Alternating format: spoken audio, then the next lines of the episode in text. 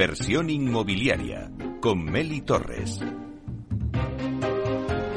Hola, ¿qué tal? Muy buenos días y bienvenidos a Inversión Inmobiliaria. Hoy hablamos de cómo se va a comportar el mercado residencial después del revuelo de esta semana tras el acuerdo del Gobierno con los independentistas para aprobar la ley de vivienda. Y bueno, pues vamos a ver qué evolución eh, prevén los expertos para todo lo que resta del año en el mercado residencial. Sí que es verdad que ya se apunta y que se prevé una desaceleración de la actividad inversora. Bueno, pues vamos a ver con los expertos qué nos dicen y lo vamos a analizar todo ello en directo de 12 a 1 aquí en los estudios de Capital Radio en inversión inmobiliaria.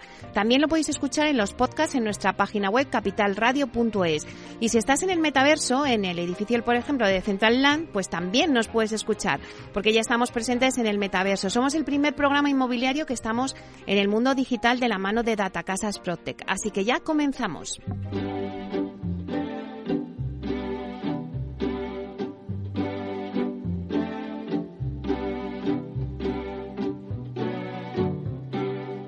Inversión inmobiliaria. Comienza el debate. Bueno, pues esta sintonía que escuchamos nos anuncia el tiempo del debate. Y hoy, como os decía, pues vamos a analizar, vamos a hablar de cómo se va a comportar el mercado residencial después de todo este revuelo que hemos tenido en esta semana pues, tras el anuncio del gobierno ¿no? de, la, de la aprobación de la ley de vivienda. Eh, esto se tiene que unir a lo que ya veníamos también en el sector trayendo que si la subida de los tipos de interés, los costes de construcción. Entonces, bueno, han sido muchas cosas las que han pasado en el sector inmobiliario y nos preguntamos, bueno, ¿qué impacto está teniendo todo esto en el mercado residencial y en el de las rentas? También si se prevé una desaceleración en el inversor, como ya en la inversión, como ya eh, apuntan algunos de los expertos, ¿no? Ante todo este revuelo. Luego también, pues, nos preguntamos que qué asset classes eh, están teniendo ahora mismo, eh, pues, más activo o está más deseado, ¿no? En este inicio de 2023 para invertir. Luego también nos gustaría ver cómo veis el mundo del préstamo promotor eh, adicional, tradicional, porque, claro, eh, estamos acostumbrados a que, bueno, los préstamos, pues el banco, ¿no? Bueno, pues es que ya está la financiación alternativa a través del crowdfunding que ya se ha consolidado y vamos a ver, pues, bueno, cómo veis este mundo del préstamo promotor tradicional. Bueno, todas, muchas preguntas que yo eh, las voy a poner en la mesa con los expertos que tengo hoy eh, en, para el debate. Tengo una mesa de lujo y vamos a pasar a presentároslo. Mira, eh, contamos hoy con Sergio Arana, que es Managing Director de Urbanitae. Buenos días, Sergio. Buenos días y muchísimas gracias por la invitación. Un placer estar aquí. Bueno, eres ha sido ya esta casa, así que ya estás como en casa hoy. Muchas gracias. Bueno, también tenemos con nosotros a Richard Garay, que es socio real estate de PricewaterhouseCoopers. Buenos días, Richard. Buenos días y muchas gracias por la invitación. Bueno, tenía que estar en esta mesa también la visión del consultor, ¿no? Ese 360 de, de todo el mercado inmobiliario. Así que un placer de que estés aquí con nosotros. Eh, también está con nosotros Raúl Guerrero, que es eh, consejero delegado de Gestilar. Buenos días, Raúl. Buenos días, Meli. Gracias por la invitación. Ya te echábamos de menos, que hace tiempo que no venías. Un placer volver. bueno, pues también nos vas a contar también el punto de vista del promotor, muy importante. Estáis ahí un poco revueltos también, ¿no? Con todas las, eh, las anuncios que se han dado. Eh, y luego también tenemos con nosotros a Ernesto Ferrer Bonson, que es Head Real Estate en Intron. Buenos días, Ernesto. Buenos días, Meli. Muchas gracias. Un placer. Un placer también tenerte. Hacía, un par de meses que, no venía por aquí. Nada, pues un placer porque también pues tu aportación es importante, ¿no? En este debate. Si os parece, siempre me gusta eh, empezar con una ronda, ¿no? Para que el oyente que nos esté escuchando, pero bueno, ¿de qué me van a hablar a mí hoy en inversión inmobiliaria? Bueno, pues vamos a intentar eh, que cada uno, desde vuestra actividad y vuestra óptica, contéis un poquito pues cómo veis que se está comportando el mercado residencial, ¿no? Y qué evolución eh, prevista para el resto del año, con todo lo que está pasando y con todos los anuncios que nos estamos viendo en el sector. Si queréis, empezamos la ronda por, por Sergio y me contáis un poquito. Sergio.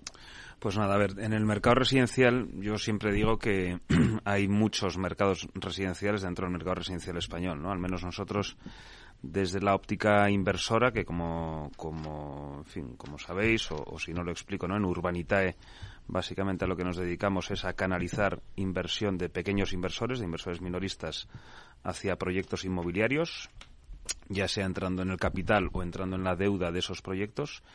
Pues vemos constantemente, diría todos los días, proyectos diferentes por toda España, ¿no? Proyectos de primera residencia, de segunda residencia, proyectos de interior, proyectos de costa, proyectos dirigidos a público nacional, a público internacional, clase media, clase alta, vemos todo, ¿no? Entonces, por eso digo que hay muchos eh, mercados residenciales dentro del gran mercado residencial de España, ¿no?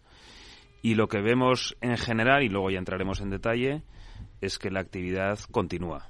Eh, continúa sin ningún tipo de alteración en todo lo que es eh, costa dirigida a público extranjero, etcétera. O sea, ahí la actividad es impresionante y nos están llegando muchísimos proyectos en Costa del Sol, Baleares, etcétera. Pero en proyectos que pueden ser más de interior, de primera residencia, dirigida a un ciudadano medio español, continúa la actividad, continúan llegando proyectos, hay ventas, eh, los bancos siguen prestando a los promotores, los bancos siguen concediendo hipotecas, yo creo, y es una reflexión más general, que desde la época del COVID eh, se ha instalado un poco más el tono de pánico, sea cual sea el tema, en la comunicación en España. Y bueno, pues ahora parece que la toca el residencial, ¿no? Y puede ser que haya algunas señales de un cierto enfriamiento, pero lo que luego ves en el negocio, en el día a día, al menos la parte que nosotros vemos desde Urbanitae, es que el balón sigue rodando. Bueno, pues me quedo con eso, que la actividad continúa, ¿no? Bueno, Richard, Cuéntanos un poquito, a ver. Sí, bueno, yo igual empiezo con otra otra perspectiva para luego llegar al, mundo residencial. O sea, yo creo que desde, desde el verano pasado en, en, a nivel global hemos visto cierta ralentización a nivel global, sobre todo en la inversión inmobiliaria y, en, en, algún sector en, en España. Y, y o sea no eh, es obvio por qué o sea es un tenemos estamos en un entorno macro con cierta complejidad con como has dicho al principio con inflación que seguimos con inflación subyacente muy alta eh, con los tipos que están subiendo y entiendo que van a seguir subiendo hasta cierto punto eh, y con sus impactos en, por ejemplo, los, los costes de la, construcción. O sea, esos son impactos que hemos visto los últimos meses. ¿Cuál, o sea, cómo, cómo se traspasa eso al mercado residencial o, en qué sectores se nota eso en el, en el mercado inmobiliario? O sea, yo desde mi punto de vista, con ese, dentro de ese entorno macro que se ve a nivel global y tiene sus impactos distintos en distintos países, en España lo que tenemos es, eh, eh, tenemos varios sectores con un desequilibrio bastante marcado entre oferta y demanda. Y, uno de esos sectores es el sector residencial entonces siempre o sea, siempre va a tener cierto apoyo el sector residencial por, por ese por ese motivo. Y, y tiene cierta protección contra los, los vientos eh, que vienen de fuera. Eh, ¿cuál es cuál es la previsión, o sea, cómo, eh, cuál es la evolución de eso. O sea, yo, eh, yo estoy de acuerdo totalmente en que a día de hoy en el sector residencial no se ha notado mucho, pero creo que a, quizá a más medio plazo lo que vamos a notar es más enfoque en, en, en zonas y en productos donde existe mayor desequilibrio. Una palabra que me cuesta decir. Eh, donde hay más hay más capacidad de absorción de, del producto. Y, y, quizá el impacto que vamos a ver si vamos a ver un impacto una caída de, de, actividad va a ser más en las zonas donde hay menos menos renta donde hay más necesidad de financiación donde hay menos eh, menos demanda o más oferta básicamente. O sea que hay un desequilibrio entre la oferta y la demanda fundamentalmente en el sector residencial. Eh, Raúl cuál es tu visión ahora mismo del mercado bueno, yo la verdad es que cojo un poco el testigo ¿no? de lo que han dicho tanto Sergio como, como Richard, porque el, cuando hablamos del, del, mercado residencial hay, hay muchos mercados. ¿no? Hay, digamos que hay diferentes mercados por tipologías de producto.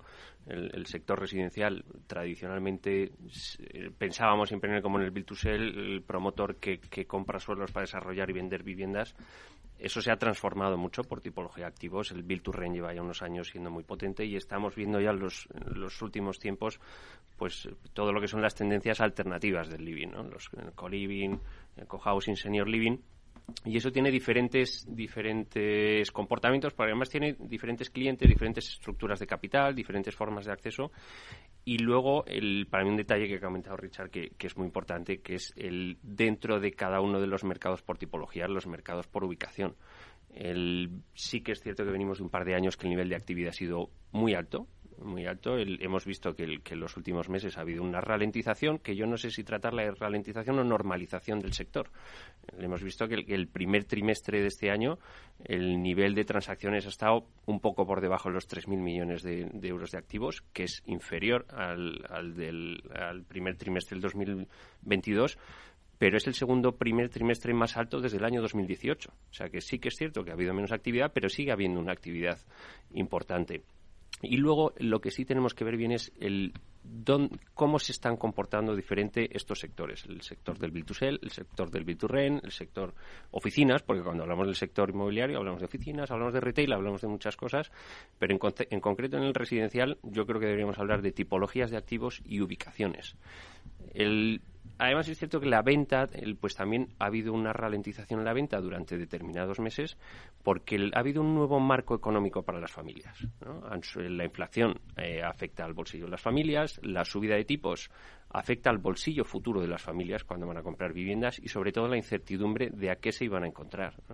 Hemos, vivido unos meses en los que los tipos de interés subían mucho y, yo creo que, todo el mundo tenía un poco de, desconocimiento de hacia dónde iban. Hmm. Ahora parece que ese escenario está mucho más claro. De hecho, ya hay indicadores, pues el swap a cinco años está ya más bajo que el Euribor. Parece que, los techos de tipo de interés están cerca, no están todavía, no es un presente, pero están cerca y ya parece que podemos jugar a ver un poquito hacia dónde va eso ha hecho que ya las familias puedan, puedan volver a hacer sus números. Yo me voy a comprar una casa que me van a entregar dentro de dos años, sé más o menos lo que voy a pagar. la inflación, aunque sigue siendo alta, pero, pero bueno, yo sé más o menos dónde voy a estar, puedo hacer mis cuentas, ya no tengo miedo de meterme en algo que no voy a poder afrontar y eso ha hecho pues que las ventas, como muy bien decía Sergio, se siguen produciendo y seguimos a un ritmo el razonable y además hay hay un elemento que es muy importante y es la escasez de oferta. Se han desarrollado viviendas por debajo de la demanda y se siguen desarrollando viviendas por debajo de la demanda. Además, esto agravado con situaciones como las que hemos vivido del incremento de costes de construcción, pues que ha hecho que en los últimos 12 meses también se pusieran menos proyectos en carga de los planificados o de los necesarios. Con lo cual, poco lo que, como decía, como bien decía Sergio, no, la rueda sigue girando y, sigue habiendo actividad y, y, sigue habiendo una actividad el razonablemente buena. Y esa falta de oferta, ¿no? Que, marcabas. Ernesto, ¿cómo ves tú el mercado?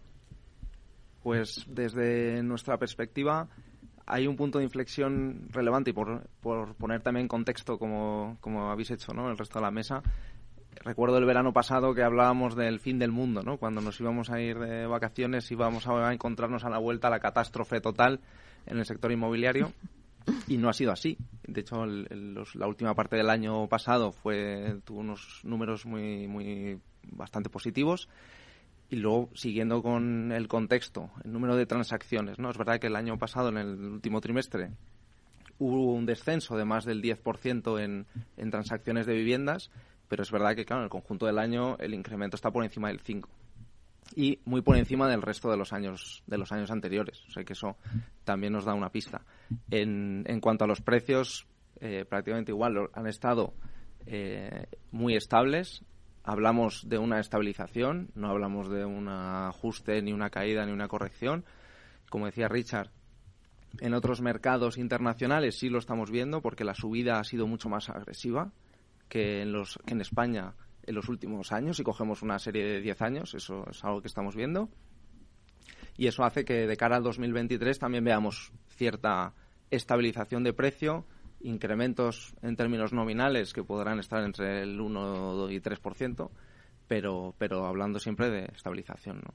Y luego, en cuanto a obra nueva, pues continuamos con escasez de, de oferta claramente. O sea, si el año pasado hubo alrededor de 100.000 visados, eh, la, demanda que exige aproximadamente estará en, más del doble. O sea, estamos hablando de 220.000 en base a la estimación de, de, nuevos hogares que va a haber en España en, los próximos 15 años.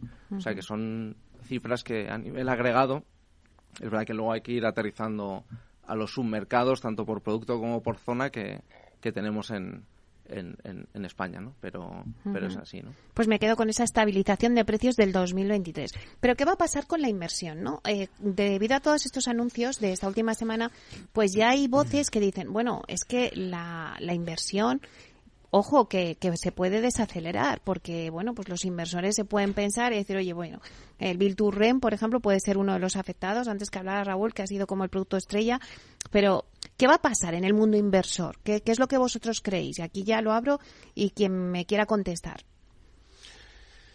Sergio. Yo sí que, a ver, creo que aquí mm, vamos a tener visiones diferentes en la mesa, ¿no? Porque tanto Richard como, como Ernesto yo creo que están mucho más enfocados al gran inversor, que tiene una visión que de repente paro máquinas y España ya no se vuelve a hablar de España hasta dentro de una temporada, ¿no?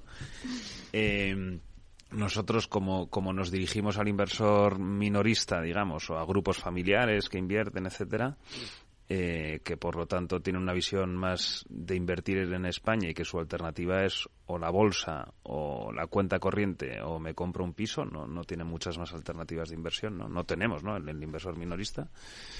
Ahí eh, la visión nuestra es que la demanda de inversión es creciente, es decir, la bolsa bueno, pues sigue unos parámetros a veces poco inteligibles de comportamiento para el inversor mm, de a pie de calle.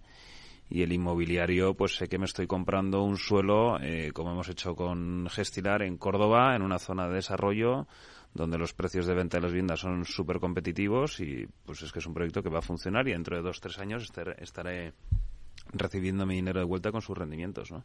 Entonces, en la parte del inversor minorista, por dejar hablar a quienes tienen otra visión, eh, no notamos frenazo en la inversión, sino al revés. Cada vez financiamos más rápido los proyectos y cada vez tenemos más proyectos para financiar. ¿Y en el lado de los grandes inversores, Richard o Ernesto? Sí, bueno, o sea, yo, eh, la respuesta viene eh, muy, muy marcado por lo que acaba de decir Sergio, que es, o sea, yo creo que el inversor internacional, el gran inversor, eh, sí ha, ralentizado bastante su actividad y, y, no, no únicamente en España, sino a nivel general. yo creo que en los últimos años de tipos muy bajos, el activo, la clase inmobiliaria, eh, su atractivo ha crecido muchísimo. O sea, eh, un inversor que hace 15 años invertía en, bonos del Estado ha, tenido que buscar otro, otro producto. Y mucho de ese dinero ha entrado en el mundo inmobiliario. Digo a nivel global, no, no, en, no o sea, en España también. Pero eso es una tendencia, creo, global. Ahora, con, con los tipos donde, donde, donde están, y con los yields donde están, o sea, yo creo que hay cierto mm, reequilibrio, o sea, cierta revisión de los pesos que tienen los inversores en sus carteras, esto, o sea, fondos de pensiones, etcétera. O sea, los fondos inmobiliarios obviamente siguen siguen enfocados en el, en el sector, pero creo que hay cierta cambio de cierto cambio de peso hacia eh, otro tipo de, de activo como digo, a nivel global. Entonces, creo, creo que eso lo que a, dónde nos lleva a un eh, un entorno menos de menos certeza y, y un poco el wait and see famoso que hemos hemos hablado de que hemos hablado mucho Claro, el, mm, el tema que, el, que ha comentado Sergio de la financiación es la, es la clave, porque estos inversores, el punto es que no les, hay muchos proyectos que no les salen por los costes de financiación, entonces prefieren no, no invertir por eso al encontrar en el, en el sector residencial y en el sector nacional el inversor minorista, es justo lo contrario. Es justo lo contrario. Entonces, por eso yo creo, sí, hay cierta divergencia entre los, los inversores, digamos, retail y los fondos más, más grandes. ¿Piensas igual, Ernesto? Sí, en general, en líneas generales, eh, estamos, de, estamos de acuerdo. Es cierto que en, la, en los inversores, grandes inversores, están ajustando yo creo sus criterios de inversión en base también obviamente a los a lo, a lo que está sucediendo los tipos de los tipos de interés y los costes de financiación que hacen que los proyectos se decanten por una vertiente u otra dentro de la posibilidad que tengan y sus criterios de inversión. Pero pero el mercado inmobiliario tiene la parte positiva que que en el mundo residencial siendo un activo real a largo plazo pues es un activo que combate la inflación combate eh, incluso en el medio plazo la seguridad, inseguridad jurídica que pueda existir y es una oportunidad que es, que es, que es clara. Y es verdad que está centrándose muchas veces en, en oportunidades a lo mejor más claras, ¿no? Más de, de build to rent, build to sell, que son muy claras y no hay tantas oportunidades como, como, como la demanda exige. Y ahí pues los, los inversores internacionales están continuando eh, siendo activos. Hay otros mercados pues de terciario, de oficinas que tienen ciertos impactos que sí que, que los inversores eh, están más en el wait and see que decía Richard y, y, lo estamos viendo y hay muchas veces que el, que el vendedor también está esperando a ver cómo evolucionan los acontecimientos para vender y entonces ese ajuste de precios todavía no ha sido muy, muy acuciante. Bueno, pues si os parece, nada, vamos a dejarlo aquí porque vamos a, dar paso en breve a la publicidad, pero luego continuamos porque hay muchos temas que me parecen interesantes. Queríamos hablar también de la construcción, de los, bueno, la cómo ha evolucionado, ¿no? Los costes de construcción. Eh, bueno, muchas preguntas que la vamos a dejar ahora para la segunda mitad del, del debate y nada, enseguida volvemos.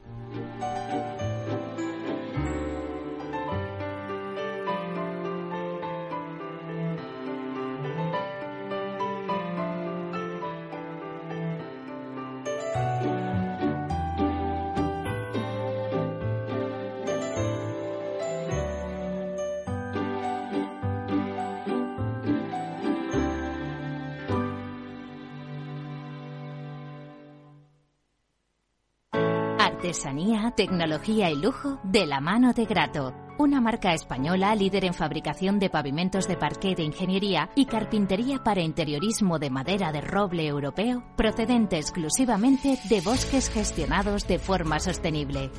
Grato te ofrece las mejores calidades para tus proyectos residenciales y hoteleros, fabricando tanto parqué de ingeniería como cocinas, puertas, armarios y muebles de baño con exclusivos diseños, siempre con trato directo de fábrica. Grato da vida a espacios en todos los rincones del mundo con productos sostenibles, duraderos, de alta calidad y personalizables. Hey, asistente, busca cómo proteger mis ahorros de la inflación. Hay aproximadamente 19 millones de resultados. ¿Quieres que los lea? Buf, mejor que no. Puedes seguir buscando entre millones de contenidos, pero un asesoramiento de calidad solo te lo dará un especialista. En Renta 4 te ofrecemos un servicio de asesoramiento gratuito siempre que lo necesites. Entra en r4.com y descubre cómo te podemos ayudar. Renta 4 Banco. ¿Quieres más?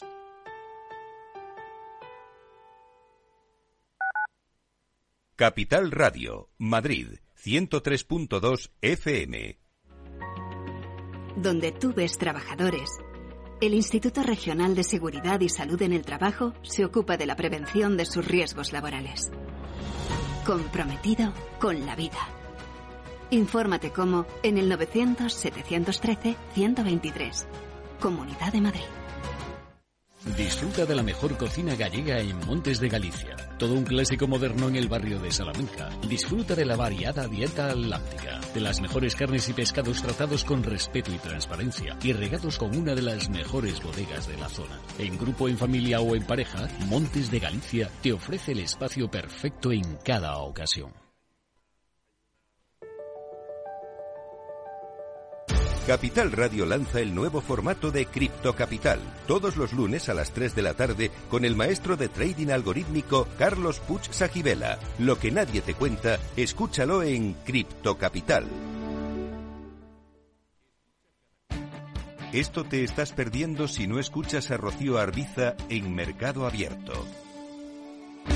Mario Wade, profesor de ESIC y ex consejero del Fondo Monetario Internacional. Llueve sobre mojado, porque antes del conflicto ya el tema de la política monetaria venía muy expansiva, lo que llamamos nosotros la fiesta party pachanga en el Banco Mundial, emitir mucho dinero, y ya llevamos mucho tiempo, con lo cual veníamos con una inflación altísima antes del conflicto. Imagínense que a partir de ahora, con la subida de la energía, yo siempre explico a mis alumnos que si hay algo que afecta muchísimo la inflación es el petróleo, ¿no? Porque afecta al transporte y afecta a todos los derivados, ¿no? Fertilizantes, plásticos, pintura. O sea que si sube el precio del pollo no pasa nada, pero si sube el precio del petróleo sí. Mercado Abierto con Rocío Arbiza.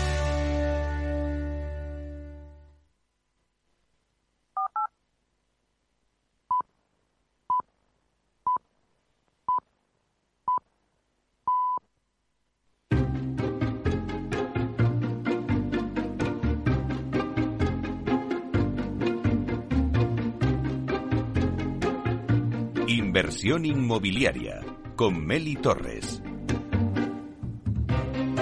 Bueno, pues seguimos con el debate que teníamos hoy en inversión inmobiliaria de ver un poco cómo se va a comportar el mercado residencial después del revuelo este de, esta semana tras el acuerdo del gobierno con la ley de vivienda, bueno, y todos los hechos que ya veníamos arrastrando, ¿no? De inflación, subida de tipos. Os voy a dar un repaso rápido a alguno que se haya conectado ahora con nosotros al, bueno, a los ponentes que tenemos hoy en la mesa. Está con nosotros Sergio Arana, que es Managing Director de, de Urbanitae. Está también con nosotros Richard Garey, que es socio real estate de PricewaterhouseCoopers. Luego con nosotros también está Raúl Guerrero, que es CEO de Gestilar, y también Ernesto Ferrer Bonsón, que es Head Real Estate de Intrun. Bueno, pues nos habíamos quedado un poco también en ver qué otras cosas han pasado y, y arrastra el sector, ¿no? Bueno, pues hemos vivido el aumento de los costes de construcción. Yo no sé cómo está este tema ahora mismo, Raúl. Eh, bueno, pues yo te diría que este tema se ha estabilizado, eh, pero, pero no se ha solucionado. hemos, hemos sufrido una época de, inflación, de aumento de los costes de construcción importantes. Y, desde el verano, eh, la verdad es que el, sí hemos conseguido estabilizar los costes. Ha habido algunos costes que han bajado un poquito, determinados materiales, pero te diría que de forma testimonial. Y, yo creo que siendo realistas no podemos pensar en un futuro en el que pensemos que vamos a recuperar eh, esa subida de sueldo. O sea, yo creo que, que los precios, como dicen un conocido mío, son estables al alza. Pero una vez que suben, ahí se quedan. No van a bajar y luego eh, tenemos un nuevo escenario de costes, pero por lo menos ya sabemos dónde estamos, que eso es importante también.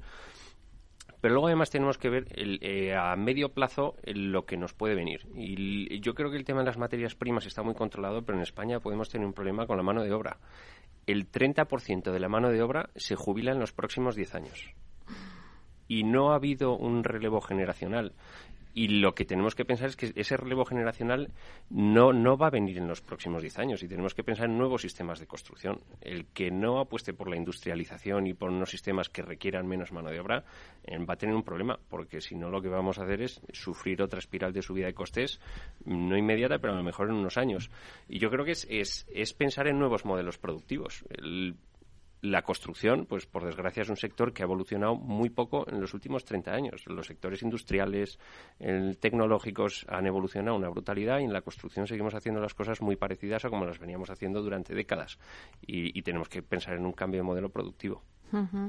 Claro, ¿qué tendencias veis ahora mismo? Ahora, como estás diciendo, esa tendencia no hacia la industrialización en el sector inmobiliario, no ladrillo a ladrillo ya, que eso ya pues queda un poco antiguo. Eh, ¿Qué tendencias veis en el sector inmobiliario? Eh, Sergio. Yo, vamos, es un ejemplo reciente, ¿no? En, la feria que hubo en IFEM hace poco, la de Rebuild, ¿no? Ahí estaba un, grupo vasco presentando su modo, que hay más gente, obviamente, ¿no? Eh, invirtiendo, investigando en el modelo de la construcción industrializada. Eh, y recientemente estuvimos con ellos, nos presentaron su modelo y ves que es algo que a priori tiene todo el sentido. Es decir, ellos al final lo que hacen es eh, fabrican y luego llegan al punto, al solar, donde se va a desarrollar la promoción y ensamblan. Entonces, además de que de alguna manera compensas esa caída de mano de obra, eh, lo que haces es acelerar los procesos una auténtica barbaridad, ¿no? Y, y, luego, pues en esos procesos entiendo yo que evitas errores humanos, ¿no? O sea, son casas, ahora que estamos también pues con toda la cuestión energética, etcétera, etcétera, o sea, casas mejor aisladas, casas con menos problemas a futuro, ¿no? Por el deterioro de los materiales de construcción. Creo que es algo que estamos probablemente, si tuviéramos una visión macro a largo plazo, en los inicios de los inicios, pero creo que es un modelo constructivo que ha venido para, para quedarse en el residencial sin lugar a dudas. Hmm. Y, además el, no solo tenemos que pensar en el modelo productivo, este cambio se tiene que hacer desde muy aguas arriba. El, el, no podemos pensar en, en, promover como promovíamos tradicionalmente, proyectar, tener un proyecto encima de la mesa y decir, ahora lo voy a industrializar. No, esto tiene que venir de antes. Tenemos que pensarlo y para pensarlo tenemos que tener la, la base de producción. Pero luego en todo esto que está muy bien, y esto es iniciativa de, los promotores, de los inversores, de los equipos técnicos, pero luego esto tiene que haber otros agentes que participan en el proceso que acompañen, y un agente muy importante es la financiación. porque todo el proceso de industrialización hoy en día es muy difícil acompañarlo en la ejecución con, con las disposiciones tradicionales de un préstamo hipotecario. Las normativas del, de los préstamos hipotecarios no permiten financiar acopios. Todo ese trabajo previo que se hace en las fábricas tiene que ir con equity. El, eso eh, hay que cambiar el modelo de financiación. Y o se cambia mediante la regulación que el Banco de España permita a los bancos con certificados de los fabricantes el poder el permitir disposiciones para esos acopios o aquí tendrá mucho que decir la financiación alternativa. Claro, antes lo decías, Richard, o sea, la clave está en la financiación.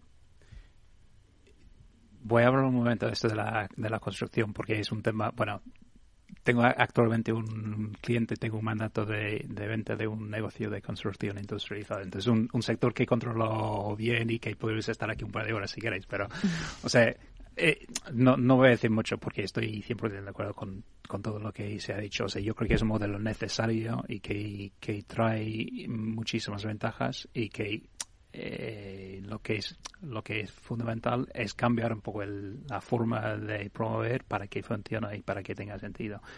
Y, y un ejemplo con todos los eh, los pliegos, los, las iniciativas públicas del Plan Vive, etcétera, o de, de construir eh, en, en, masa. O sea, hemos tenido, o sea, como eh, hemos asesorado en algunos de los procesos, hemos hablado con muchos inversores y hay muchos que no entran si no hay posibilidad de hacer de, de hacerlo con una, una construcción modular o, industrializada porque no, o sea, no, no les no les salen los números ni el, o sea, hay una minimización del riesgo que, que viene con el con el eh, con el producto industrial.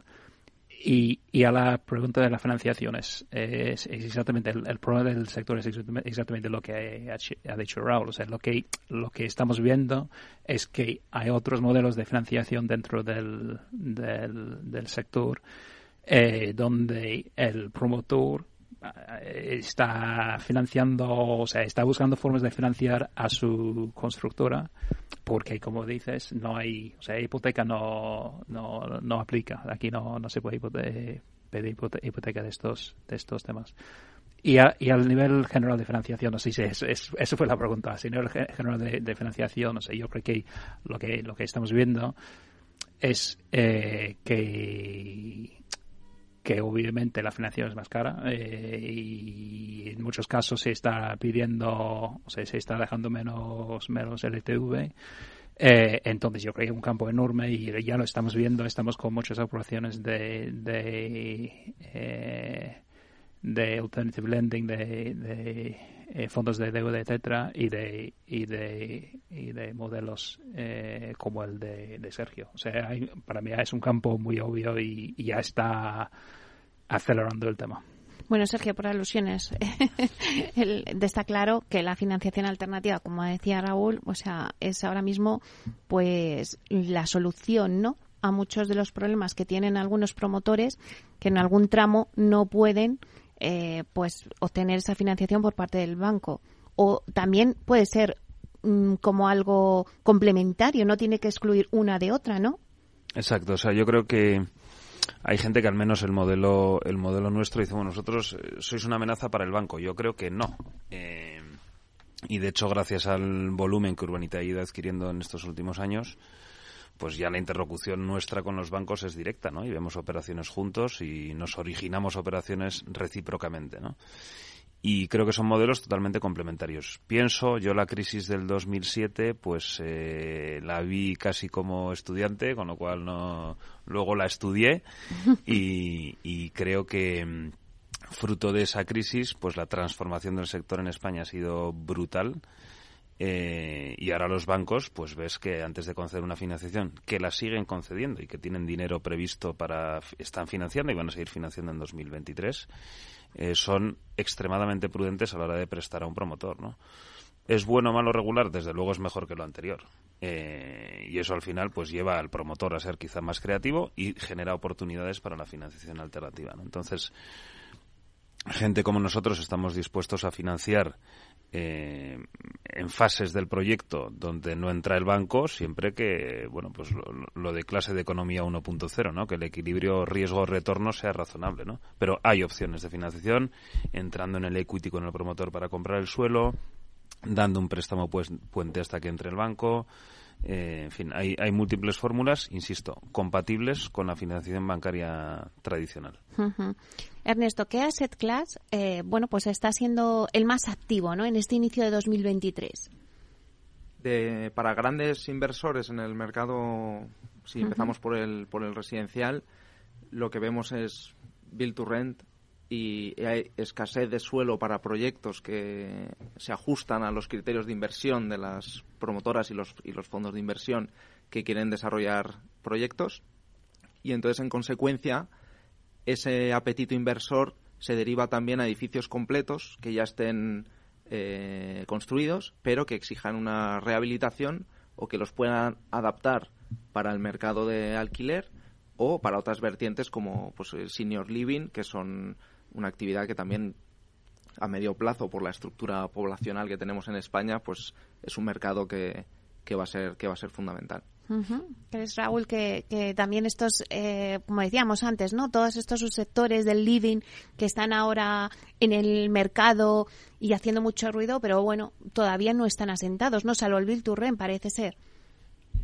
Bueno, es que el, están asentándose, sobre todo porque hay un, hay un cambio de, cultura de vivienda con las generaciones nuevas que vienen. La gente joven, eh, muchos, ese sentimiento, esa cultura de propiedad que, que teníamos tradicionalmente en los países mediterráneos, muchos no la tienen porque, porque tienen también unas, eh, una movilidad que nosotros antes no, no teníamos y, ven la vida de otra forma. Entonces, el no quieren atarse muchas veces a una vivienda. lo estamos viendo que la gente joven prefiere alquilar, no quiere comprar.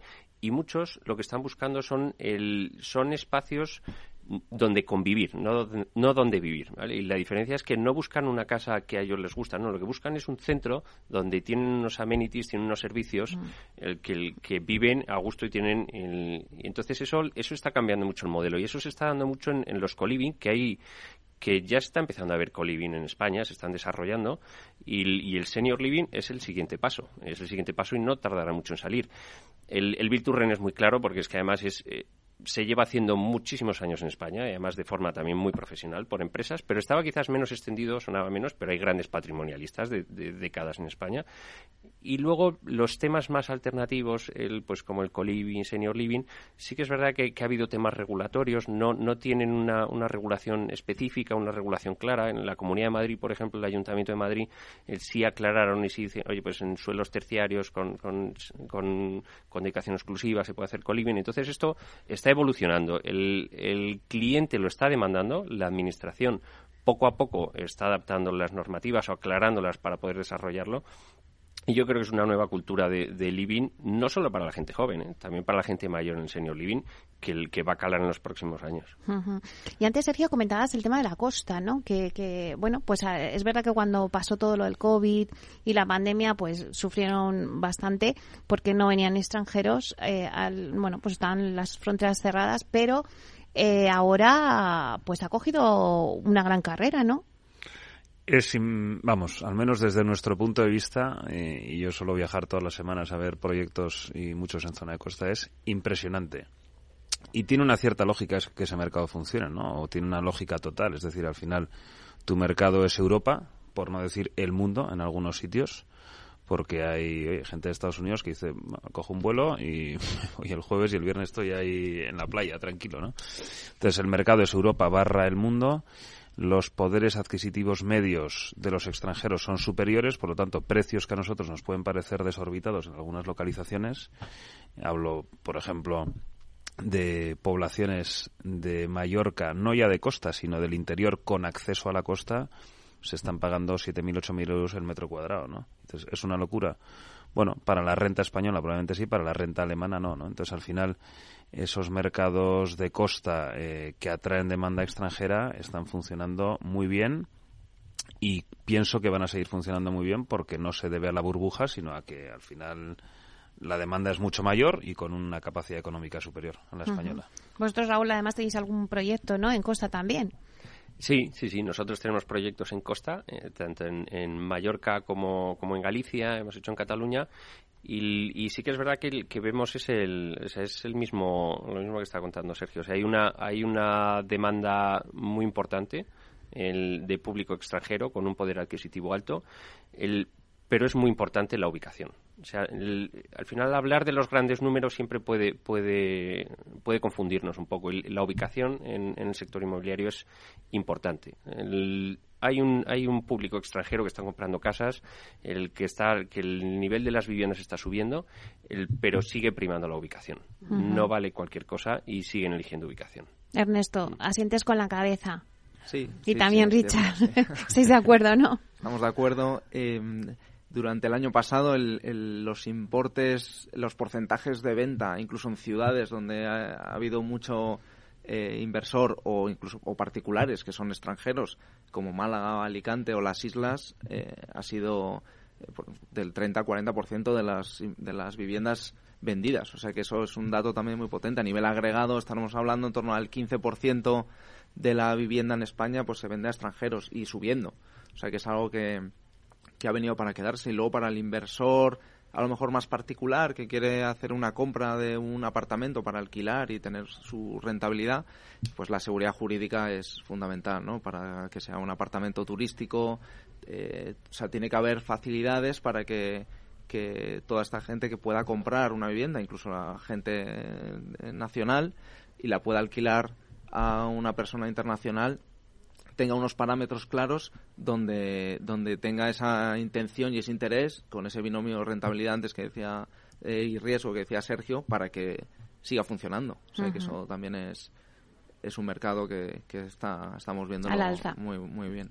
Bueno, pues si os parece, queda muy poco tiempo ya para cerrar el debate, pero a mí siempre me gusta hacer una ronda, ¿no? Porque seguro que nos han quedado cosas en el tintero, cada uno que haga las propias conclusiones, porque después de una hora hablando de todo el mercado residencial, sí que. Eh, pues sería bueno que dejáramos al oyente algunas pinceladas, ¿no? De, como conclusión, ¿no? Eh, si queréis empezamos por ti, Sergio.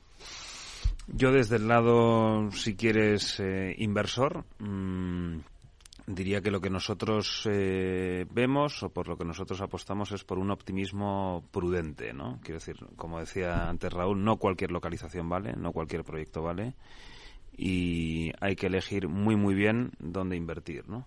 Tanto en nuestro caso de qué, de qué tipo de promotor ir de la mano como en qué localización y luego tener muy medidos pues esos los, los potenciales riesgos eh, de un proyecto. Pero, insisto, optimismo porque de momento las cosas están funcionando y no hay nada. Es decir, pensamos que la crisis, pero si es que llevamos desde el 2020 de susto en susto, ¿no? Y cuando no ha sido el COVID, ha sido la guerra y cuando no la inflación, y aquí seguimos, ¿no? Entonces, hombre, puede haber una crisis de repente salvaje de deuda pública que dé al traste con el sistema capitalista actual, pues a lo mejor sucede, ¿no? Pero, pero en los fundamentales del inmobiliario y del financiero en España, eh, creo que hay que ir en una línea de optimismo prudente. No tocamos eh, por ahí porque imagínate que hemos vivido una pandemia, algo que no pensábamos y al final lo hemos vivido. Así que, mira, Virgencita, que me quedo como estoy, ¿no? Tocamos madera. bueno, Richard.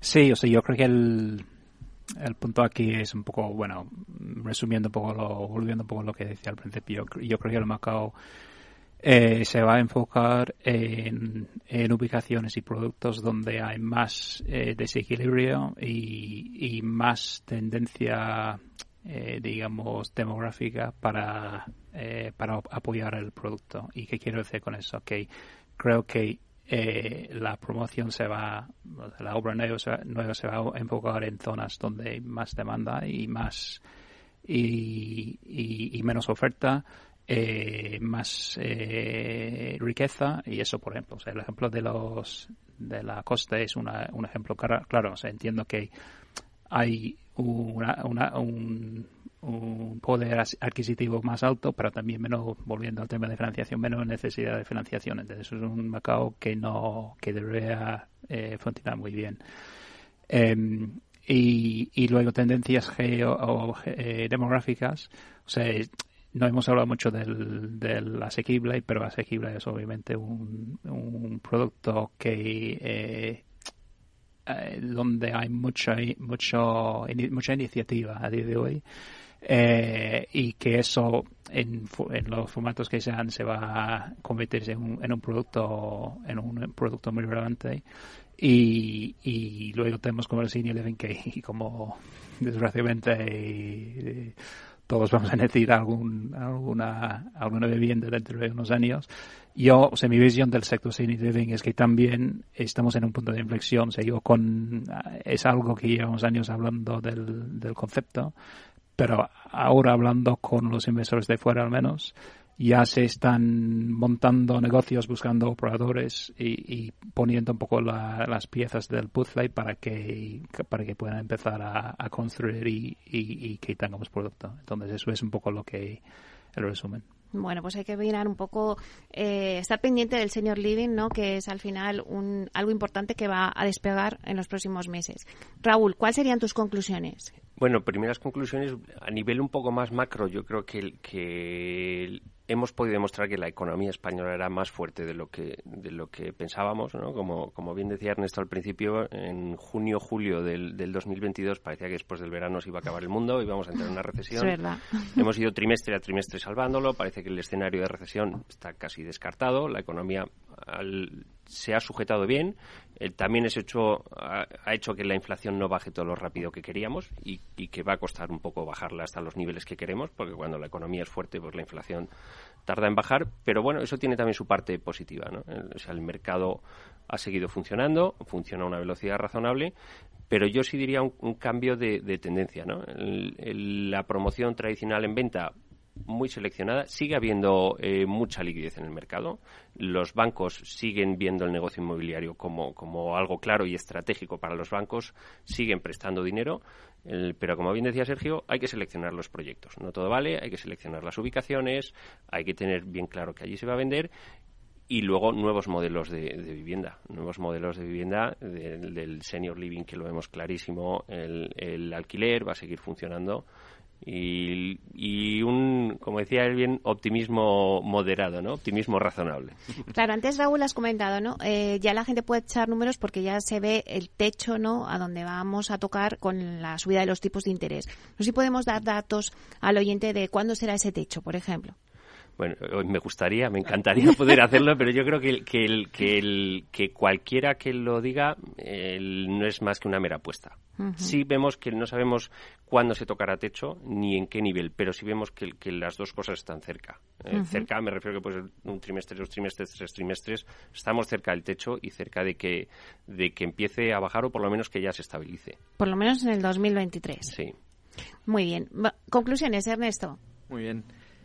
Eh, dinamismo, después del dinamismo que hemos vivido, estabilización, es algo que, yo creo que sería un poco la palabra, derivado de, dos variantes que son claras, que las hemos comentado, ¿no? que son la inflación, la inflación subyacente eh, está todavía en torno al 6%, o sea que es verdad que el coste de energía está bajando, pero la inflación subyacente está alta y no tiene tampoco perspectiva de que vaya a reducirse mucho y luego por otro lado los tipos de interés, ¿no? Esas son las dos variantes que ahora pues, pues está en torno al 3,7, algo así, y como comentamos antes, el, swap a dos años está pues sobre el 3,5 y estabilizado a 15 años en torno al 3, más o menos, ¿no? O sea, podría, pueden ser los números, ¿no? Entonces yo creo que el Banco Central todavía está en, una, en un momento de que no va a poder eh, tocar los tipos por, por la inflación y por contener la inflación y, son dos variantes que también nos hacen hablar de, estabilización. ¿no?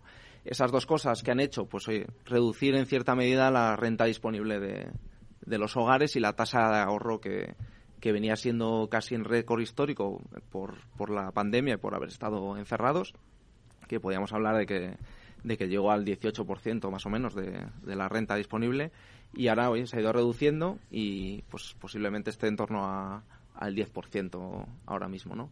Eso hace que, que, el, que obviamente los inversores y compradores pues tengan eh, menos renta que antes para, para comprar, ¿no? Pero bueno, esto se une luego a, a lo que es la oferta, que falta oferta. Entonces, claro, la demanda sigue muy activa, es muy fuerte y necesitamos poner producto en el mercado, tanto por promotores, por gestores y por políticos, diría.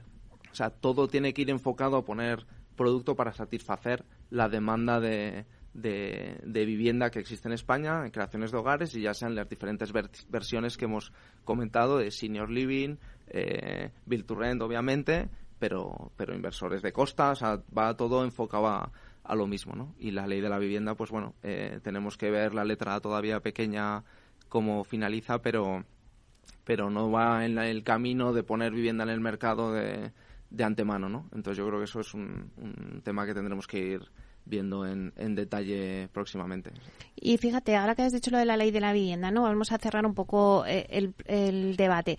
Eh, sí que decías, Raúl, bueno, el alquiler va a ser el producto estrella, vamos a seguir viendo ahí, pero bueno, ¿hasta qué punto le va a afectar, ¿no? Con, si al final se limita el precio de la vivienda, eh, va a sufrir consecuencias el mercado del alquiler. Bueno, a ver, de esto hay, hay muchos antecedentes, ¿no? Esto el, hay muestra en Suecia, en Berlín, en Milán, en Venecia, en Vancouver, en Nueva York y en todos los sitios donde se ha aplicado, en Barcelona, que lo hemos oído, en todos ha sido siempre el mismo efecto. Reducción de oferta y aumento de precio. En todos. Entonces, el, bueno, yo creo que no, no es el camino adecuado. El camino adecuado para regular el precio, el mejor camino es agilizar la puesta de producto en el mercado. Uh -huh. También y... lo creéis así, ¿no? Uh -huh. Bueno, pues yo creo que ya hasta aquí ha sido un placer porque han ocurrido muchas cosas en el sector, pero yo creo que los oyentes con este debate han podido, eh, bueno, pues ver claras algunas de las tendencias, ver claro dónde eh, se tienen que posicionar y ver cómo va a evolucionar el mercado, porque después de todos las, los anuncios de esta semana, eh, bueno, pues os despido ya. Muchísimas gracias por estar aquí con nosotros. Gracias, Sergio Arana. Muchísimas gracias por estar aquí. Muchísimas gracias a vosotros. Un gran placer. Richard Garey, gracias por estar aquí. Muchas gracias. Raúl Guerrero, un placer. Gracias, Mel, igualmente. Y Ernesto Ferrer Bonson, muchísimas gracias, Ernesto. Gracias, un placer. Bueno, y hasta aquí nuestro programa de hoy de inversión inmobiliaria. Muchas gracias a todos los que nos escuchan a través de Capital Radio. Gracias por estar al otro lado de las ondas. Gracias también de parte del equipo que hace posible este espacio de Miki Garay en la realización técnica y de quien les habla, Meli Torres. No os perdáis ahora el espacio que tenemos en confianza con Miquel Echavarren, CEO de Colliers, y eh, lo haremos a través de YouTube y hoy hablamos de los últimos anuncios del gobierno y también de las contrapuestas del resto de los partidos y del sector inmobiliario. Os esperamos a la una y media en YouTube. Que paséis un buen fin de semana y a ser felices.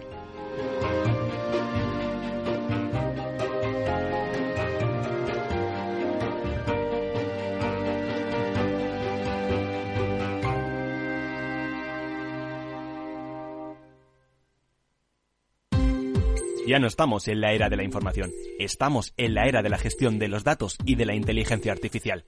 El tratamiento inteligente de estos datos proporciona un valor enorme a las empresas en sus procesos de negocio. En Piper Lab ayudamos a nuestros clientes a tomar decisiones de negocio basadas en datos. Escúchanos todos los lunes en el espacio de Big Data de Capital, la Bolsa y la Vida. Capital Radio, Madrid, 103.2 FM.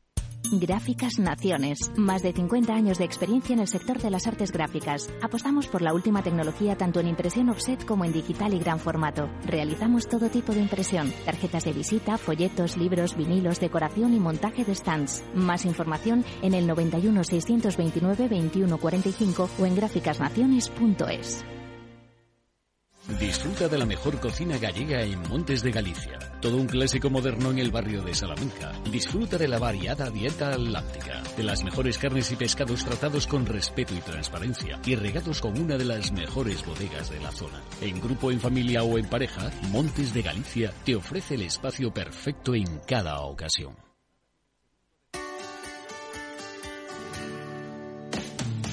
Todos los viernes a la una de la tarde en Capital Radio tienes una cita con Humanos en la Oficina, el programa de radio más divertido y de mayor influencia en el mundo del capital humano, donde las empresas y organizaciones dan voz al talento que trabaja día a día en la oficina. Un formato pionero creado por el galardonado speaker internacional Miguel Ángel Pérez Laguna.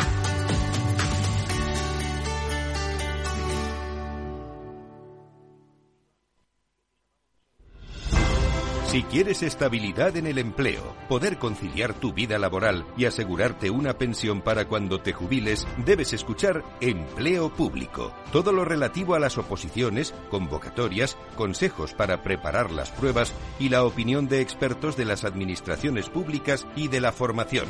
Los miércoles a la una y media de la tarde en Capital Radio tienes una cita con Empleo Público, con José Joaquín Flechoso. Capital Radio. Siente la economía.